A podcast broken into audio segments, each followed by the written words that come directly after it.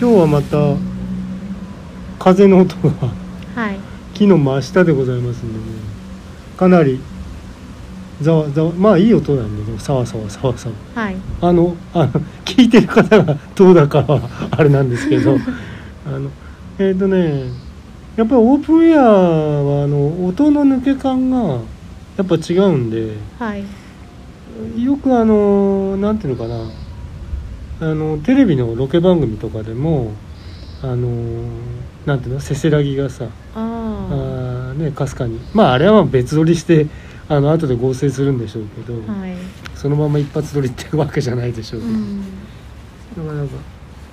私あの車でねええ。巻貝さんと収録することもあえりますよね、えで前乗ってた車が、はい。あのロードスターだったんで、えはいはいはい、ロードスターの時にもし収録してたらうん、車でもオープンエアっていうかオープンカーでうんうんうん。流し収録とかっていう、あー。なんかそのちこょっとウルトラな。チャラいこうんともうんうんうん。そうだね。めっちゃバブル感漂う。うん。えっ、と今日はまあちょっとうんと訳がありまして植物園に来てるんですけれどもはい。えっ、とまあプレプレ収録っていうことでねノープラン、完全ノープランでございますが、うん。昨日っていうかこの間ねあのー自分の母親のはい。あの携帯電話のねあの切り替えがねあのガラケーからまあスマートフォンに切り替えたんですけど、はい。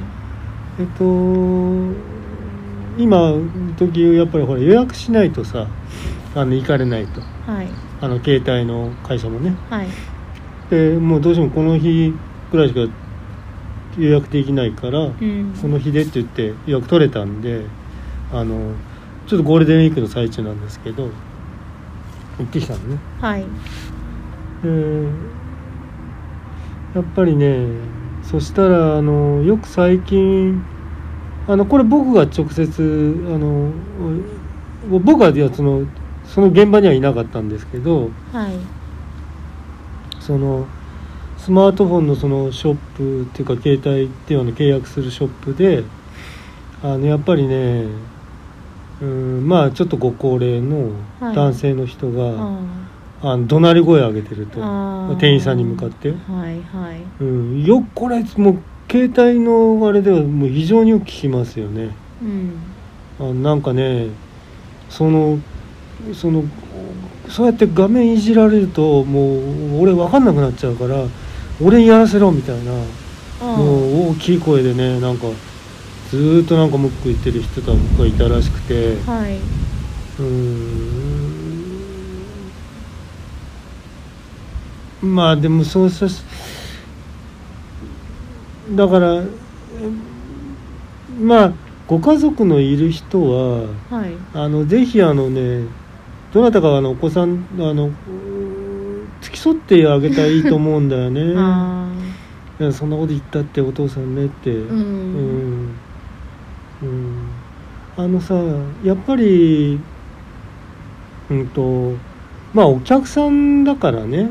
そのお客さんの立場でっていうのはもちろん、うん、気持ちは僕もないわけじゃないですけどはい。その働いてるのはそのお互い人間なんでうん。であのその人だってさ自分がまあオーナーなわけじゃないしねお店のね。はい。でまあオーナーだから好き勝手言っていいかってそういうわけじゃないんだけど、うん。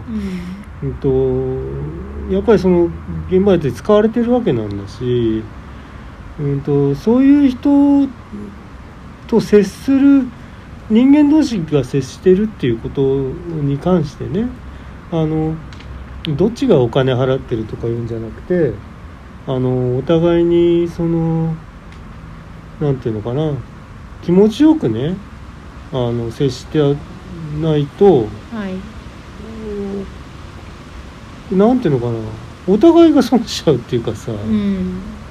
うん嫌な思いしてねはいはい。させてでそれを向こうたちは店員だからそんなにああからさまにお客さんに向かってそんなあの怒った態度を取れないとは思いますけれども、うん。増えてると思うんですよねその携帯電話のキャギアのその代理店だけじゃなくて、え。いろんなところで。ええであのマスクが買えなかったり、はい。ろいろした時もそのドラッグストアでね。店員に向かってね。そうそうあるのにだなんで出さないんだとかね、うん本当はお前ら買っちゃってんだろ先にとかね。そうそう。うん、さっきさっき入ったの見てたぞとかね。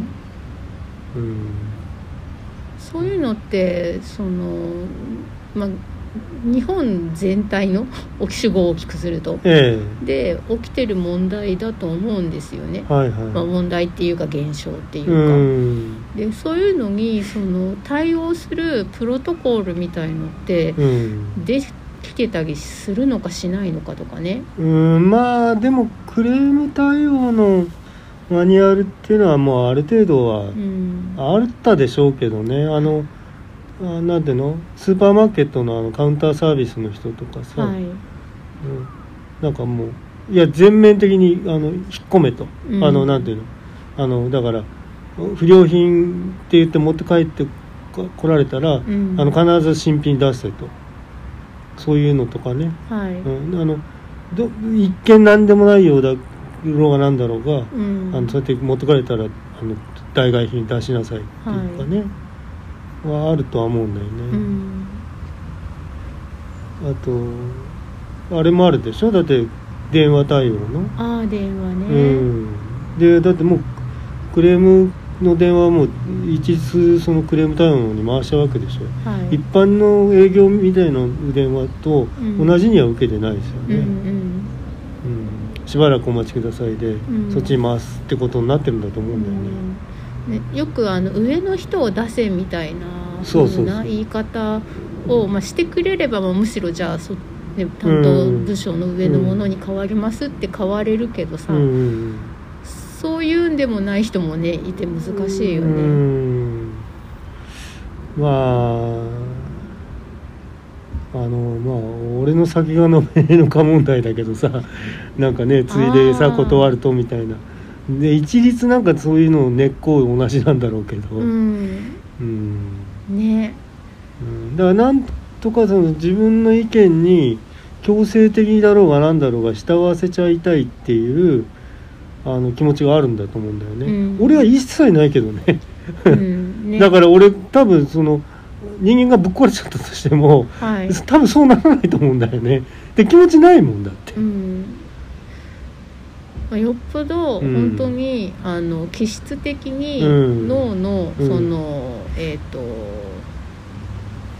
そういうのをあ部部位がなんとかとかね。があの、うん気質的にこう萎縮しちゃったりとかして、うん。トリガーが外れるとしても、うん。そういうふうにはならないのかもしれないですとね。思うんだよね。むしろあのそういう時にそれをやってる高齢者に「ちょっと!」うん。みたいな感じで言う方に壊れちゃうかもしれないけああどね。なるほどね。ちょちょお父さんちょっと待ちなさいよってね。とか「お前うるさいんだよ」みたいな、うん店の人がそこまでやる義理はないんだよっていうような、うん心の中で思ってることをうん。お互いブレーキが外れて言う言い合うんだとすれば、うん。その人はそういうブレーキがそういうふうに思ってたのがお店の人にうん絡むっていう方向にブレーキが効かなくなってるし、まあ、巻貝さんもしかしたらそういうとこに立ち会った時に、うん。そのその人に対して止めたくなっちゃうとね。止めちゃううん。止めたい気持ちの方がブレーキがなくなるのかもしれない、ね、ああそれはあるかもしれないですね、うん。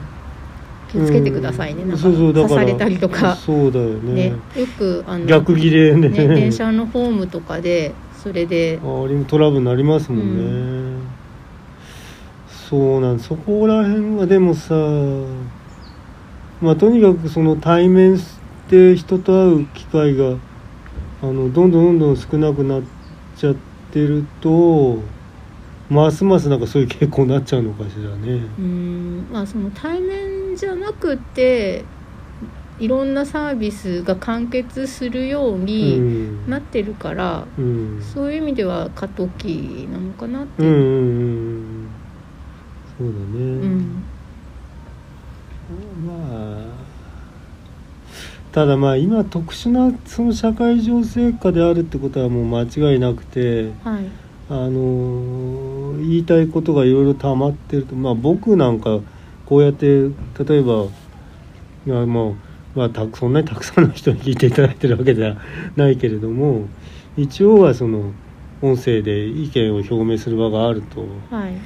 うん、だから多少そこであの抜けてる部分があるとは思いますけれども、そうですね。うん、一切ねあそういう SNS もやらないとか。うん。SNS 上もだって結構やっぱここのこう今の社会情勢に関する、まあ、いろんな意見さまざまなこうした方がいいんじゃないかとかなんでこうこんななっちゃったんだとか、うん。あの政府の対応がとかね。うん。うんとやはり言う人たくさんまあ俺別に悪いとは思いませんけれども、はい。あのあの変なデマじゃなければね、うん。うん。だからなかなか難しい、うん。まあだただでもこれで果たしてその状況が本当に良くなっていくのかっていうと、うん。甚だそこが不透明なんで、うんうん。うん。ずーっとこうなんていうのストレスを抱えた社会っていうのと継続的に付き合っていかなくちゃいけないってことも考えなくちゃいけないとは思うんですよね。うん。そのえっ、とスマートフォンのえお店でええ。そうやって、えー、と感情を爆発させてる人っていうのが、えうんまあ、自分たちよりその20歳くらい上なのそうですね。か、ねうん一回り二回り上みたいな感じだと思うんですけど、はいその年に自分がなった時になんかどうなってるのかが本当に分かんなくてね。うーんだある程度その携帯電話みたいなあのことだとうん。まあ要するに30年ぐらい前にそのコンピューターがどんどん導入された時にね、はい。うん、とやっぱり社会問題っていうわけじゃないけれどもどうしてもその機械の方そういうのちょっと得意じゃないとうん。仕事上でも。はい。でそうなってくるとあのほら普通さ上と年上で、えっと、上司の関係とかなっててあの若者新入社員とかそういう人を指導する立場だった人がうん。逆転しちゃうわけですよね。ああ教えてもら教えてもらう側に。でそれもストレスであのなんていうの？ではデジタルディバイドの逆パターンみたいなさうん。あのが起きましたよね。はい。で今いよいよさその世代の人がさ退職して、うん。であのもちろん退職した後もそういうのあんまり得意じゃないからうん。例えば、えっと、電子機器みたいのを家にいる入れる時でも全部こう誰かにやってもらっちゃうとか、はい。あの電化製品とかでもね、うん。配線とか。あでマニュアルはもう見ないと、ーまあマニュアルそして紙のがもうついてこなかったりするしね。そうですね。であのーでそういったその世代の人がもういよいよもうこうスマートフォンでも何でも持たざるを得ない状況になってきたと。はい、でそうなってさいきなり携帯ショップ行って、うん。えって言われてもさ、まあ、それは無理っちゃ無理だよね。うん、だってそのどこからわからないのかもうわからない感じになってるね、え。だからそれでまあでもそれにも対処しなくちゃいけないことはいけないんでしょうけど、うん。だからあのもしね付き添える人がいるんであればあの一人で行かせないっていうのが、うん。一応奥さんじゃダメだと思うんだよね。そもそもあの契約主体にさせない方がいいような気がしていて、うん、その家族名義でその子供のあそうですよね。息子さんと。か娘さんが自分の名義でサブの端末を契約してでそれであの必要な設定を全部してうん。それで渡してうん。だから子供にスマホ渡す時と同じような感じでうん。渡すのがいいのかなって思っていて。うん。でそれがその私みたいにうん。親と離れて、うんうん。こう遠く離れて住んでてもできるようになるといいなって思うんですよね。そうですね。んでたまたまそんで、まあ同じ日にね、まあ、ちょっと話変わりますけど、はいあのちょうどうちの親の住んでる地域はあの高齢者を優先したワクチン接種が予約が始まっていてあはいあの新型コロナ新型コロナの。はいででもその電話かけても全然そのあのつなつながるんだけど、うん。最終的なその本当のあ予約の画面まではとあ画面というか場面までは、うん。到底あのもうなんていつかかるんだかわからないみたいな感じになってると。その最初はその機械的な案内に従ってそう1番をしなさい2デコ番をしなさい。パとかってやってても最後の最後に、ええ待たされて。あでいやそれ聞いてねまあそれなんでもっと早く言ってくれればそのパソコンでやったのにってさ、ーうん。あの結局パソコンでやってすぐできちゃったわけなんですよね、まあうんそれでも1ヶ月先ぐらいですからね最短の、はい。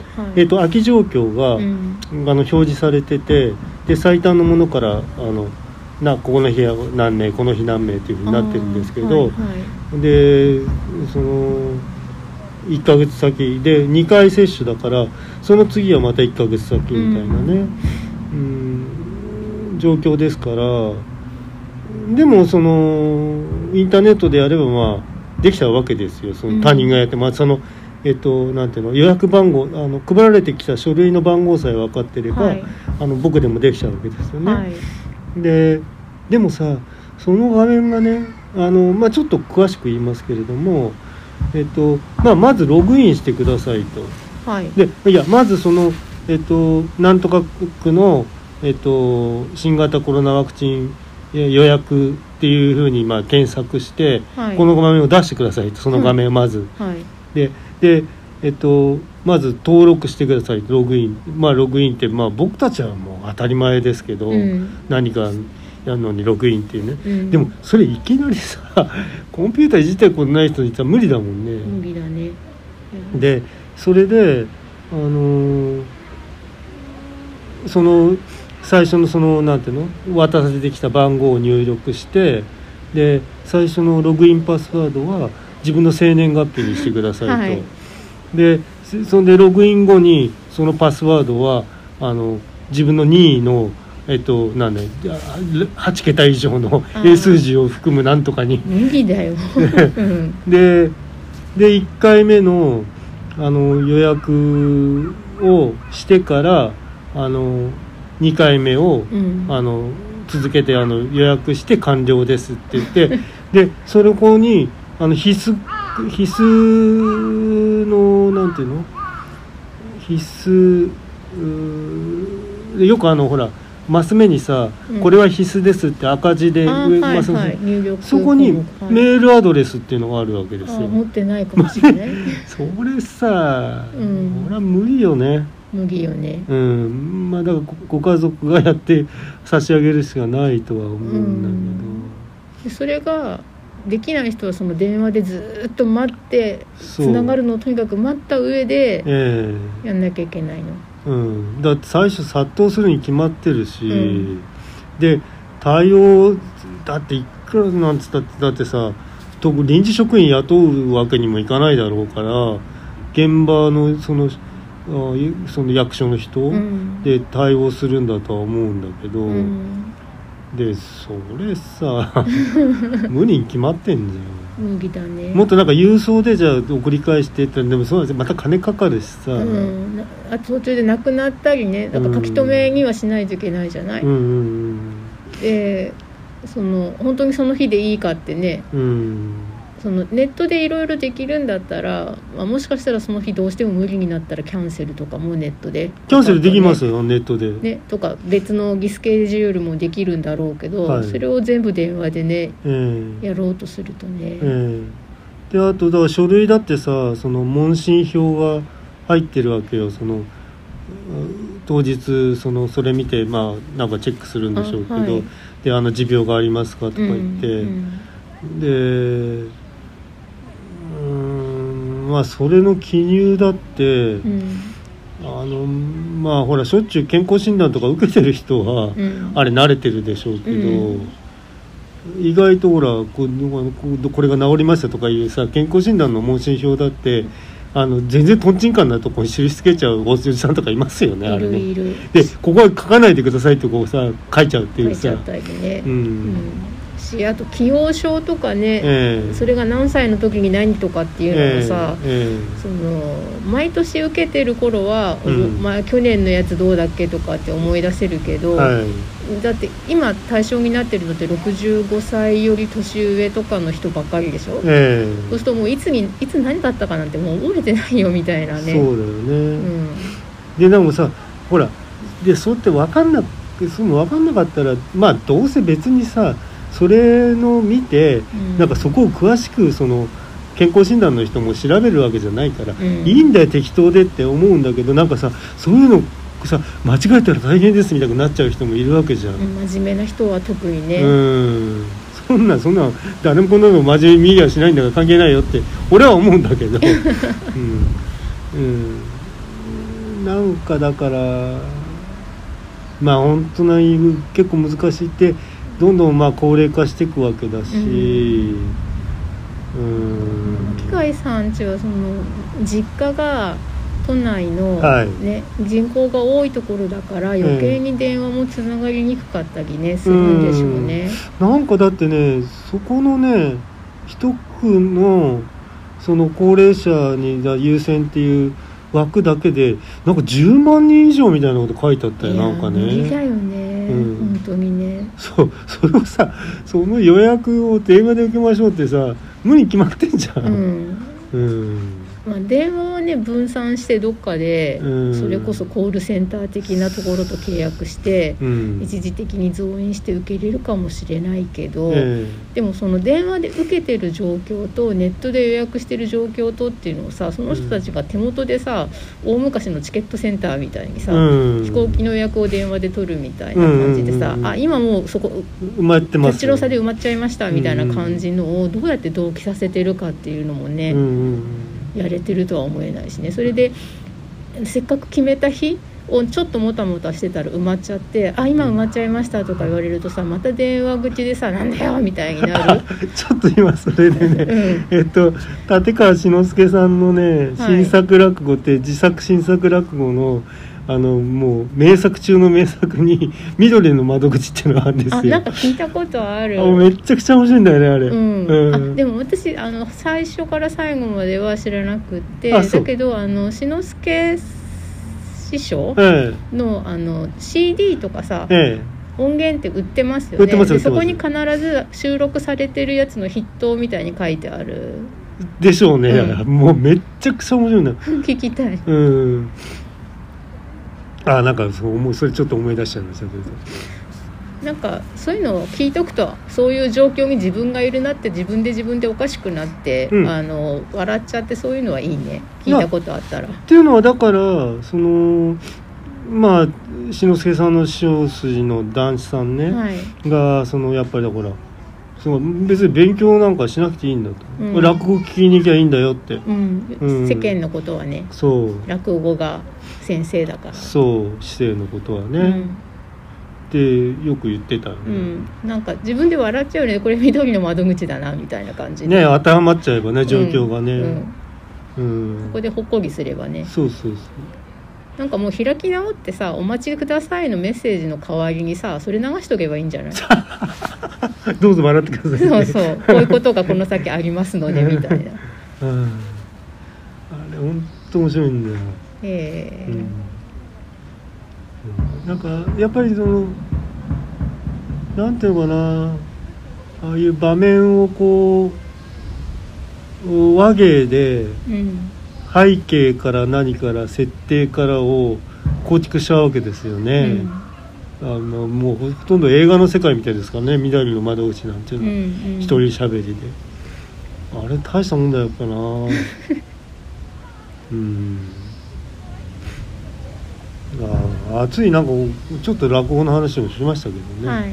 うん、で志の輔師匠っていうのはだからその新作もやるし、まあ、古典もや古典もやるんですね。まあ、はい。両方やる方っていっぱいいますけれども、うん。であの新作っていうのもあの古典をベースにした新作と完全オリジナル脚本みたいな新作っていうのが2通りあるんですよね、はい。だから志の輔師匠はあのどっちかって有名なのやつはあの完全オリジナルな、うん。コメディとして書かれてる落語は多いですけどね、はいあと「忠臣蔵」のねはい。やつとか面白いよ。えー新作なんだけどね。何を何に置き換えてるんでしょあう置き換えてはないの。あ。だけど、うん。うんと要するにえー人物のスポットの当て方と、うん。あのーその時何が起きてたんだっていうスポットの当て方が違うんだよへね。えうん、そういうなんかそうもう、まあ、ちょっとネタバレになるから言いませんけど、あはいはい。うんもう今その窓口でちょっといきり散らしてるっていうか、うん。あのお気の毒だとは思うんだけど、はい。感情をそうやって爆発させてる人ってまあおじさんばっかり言われるけどおばさんも多分いてそうですよね、うん。うん、それはいますよそれは当う然、ん。もうちょっとなんかなんかズケズケっとなんか私がの立場の方が上なんだからみたいなもうちょっとなんかこうやったらしい怒鳴る代わりにやったらしい意味が増してるみたいな場合があるんじゃないの？なんか。うん、そんな気がしますね、うんうんうん。なんか高圧的なのは男性の方そうそうなんだけそうそうどうんとまあずうずうしい感じっていううのかな、んはとかあと嫌味であら私なんてもうお客さんじゃないってことみたいあな感じでさなんかいろいろ言ったり、うん。うんこっちが先にいろいろ言ってるんだからみたいな感じでさ、うん。待てない感じとか、うん。あると思うんだよね。ああそうな。いろんなそうだないろんな。じゃああそっかオープンエア収録はですねあのあんまり編集が効かないんで、はい。あんまり間開けちゃいけませんけれどもね。今ちょっとね、うん。あのああのお親子連れの方が通りかかりね、うんちょっと頭が内容が飛んでしまいましたけど、う、うん。んその、うん、自分がなんかその年代になった時に何が分からなくなってるんだろうって思うと多分自動運転車とかね新しいお金決済システムとかかなって、いやだけどさ、うん、あの僕は幸いなことに僕はっていうかあのなんかあの年代がいってる方ってそのデジタルのものとか必ず苦手かっていうとだってこう僕は前にも言いましたけどあのファミコンは第一世代からやってますしはい、で途中だからプレイステーション2ぐらいまではやってましたからね。うん、でで Windows は75かな？Windows75 が、75? 95かな？あ、95? うん、あ95年か。に出たんだもんあそこそこそこ、うん。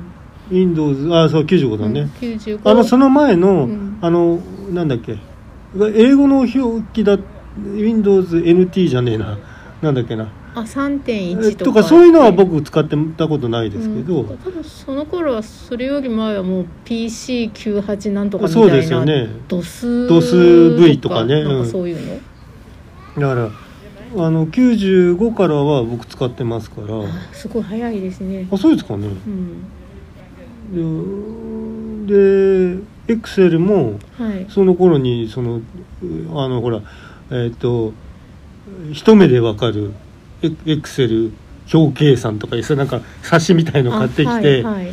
であのそういうなんだ関数だなんだとかいうのをさ、うん。で関数のネストがどうしたこうしたとかさはい。あのあとなんだっけルックアップ関数とかで、うんうん。データベースとかさ、へえ、順であとワード俺はワードはねだからエクセルで使うう部分のワードっていうのは使ってますけどだからあのあの段組とかさそういうの一切わかんないんだよね。あ全部エクセルでやっちゃうんで、はいはい。うん、だまあだけどそうやって表表計算はあの会社でやってたわけじゃないんだけどうん。その自分の趣味として。趣味として。あ、うん。そういえばタブ風作るのにエクセルでなんああかまああのあのまあまあそうそう、うん。マス原原稿用紙みたいのでうん作ってっておっしゃってましたね、そう。あれだって最初はさえっとねソフトもあるんだけどねあの音符入れるとうん。あのタブ譜ができていくのとタブ譜に書き込むと音符が上に表記されるっていう両方があるんだ五よね、感。できるやつがあるんですけど、えー、だからそれを、うん、とやる前にだから自分であのプログラムえーちょっとエクセルのそので組んでみようかなみたいなことを思いましたけどね。はい。あのこうこうここにやるとここにこう表記が出ればいいっていうさ、うん。ただそれだけのことだから、うんうん、まあまあでもまあそこまではありませんでしたけど、うんはい。そう。だからまあそうやってコンピューターもやってたでしょ？はい。でゲーム？ゲームコンピューター。でそれでえっと今でこそその一環でだから画像編集はい。音声編集、はい。えー、とだからショートムービーとか、あはいはい。であとだキャプションのその付け方とかね、はい。うん、でそういうのも趣味としてやってたし、うん。で、えっと、DTM も DTM ってのはコンピューターの打ち込みですけど、はい。音楽ですけど、はい。それも一応まあかじるだけはかじったと。はい。うんでだから一辺とだからあそんなに急激に新しい量子コンピューター使ってくださいって言われたらさ なそれは無理ですけど、はい。あのそうじゃない限りはあの徐々に徐々になったら対応できると思うんだよね年いっても。はい。でこのまま使わなくなっちゃうとは思えないんで俺も。もう、うん。スマートフォンももう。なんならあのほら今スマートフォンで絵も描いてますし、はいでねそのソフトの使い方？うんうん。まあだからなんとかなるような気もするんだよね。でもちろんあのカーナビゲーションとか、はい。ああいうのももう普通に使ってますし。だってカーナビだってあれ入力できない入力できないっていう言ってたようちににの会社にいたおじさん。それなのに欲しがるんだよ新しいやつ、えーいらないじゃんね、うん。あでも本当にめっちゃ新しくなって、うん。音声で指示できるようなのがついちゃえばうん。もしかしたら、うん。途中は使わない方がよくて、うん。ある日突然そのユーザーインターフェースがその、なんて言うんでしょう人間言語で動くようなものになった時に使えばいいのかもしれないですね。うんうんうん。そうなのうん。だから自分で使ってないんですけどみんなねもう「Hey Siri」とか使ってるんですよね。そうですよね、だからあれもだからうんとあれも AI だから学習するわけでしょあれ。うん、なんかでそのお部屋の電気のうん。つけたり消したりとかうん。はもうそれでやる以外、うん。回やっちゃったらもうそれからやめられないって言ってる人もいねえ。るし、うんねどんどん自動化進むらしいですねあれな。あのいろんな使いそこの部屋のそのさこういったらここの電気はつけてここの電気は消してみたいなさ、うんうんそういうのをねいろいろやりたくなるみたいですよね、うん。まあ確かにわからんではない。あえ？あ高齢のブロワーが。うん。うんあとそうですね。だから自動運転車になっちゃえばカーナビもほぼね声で操作とかになって、えどこそこっていうふうに目的地を言ったら、もうあとはって感えじなるんですかね、ああよかった曲がってくれた、うん。うん。まああ短いけどあれかな。ちょっと風が。冷たくもなってきて、そうねちょうどいい時間かな。30分ぐらいだけど、そうです、たまに短いのがあってもいいや。ねちょっと今日これからいろいろ楽しいので。そうそうそう、はい。ちゃんと今日はねちゃんと計画して今日はやってきてますんで、はい。でやることがあるんですよ今日はね、はいは ということでじゃあ、はい。うん、お疲れ様でした、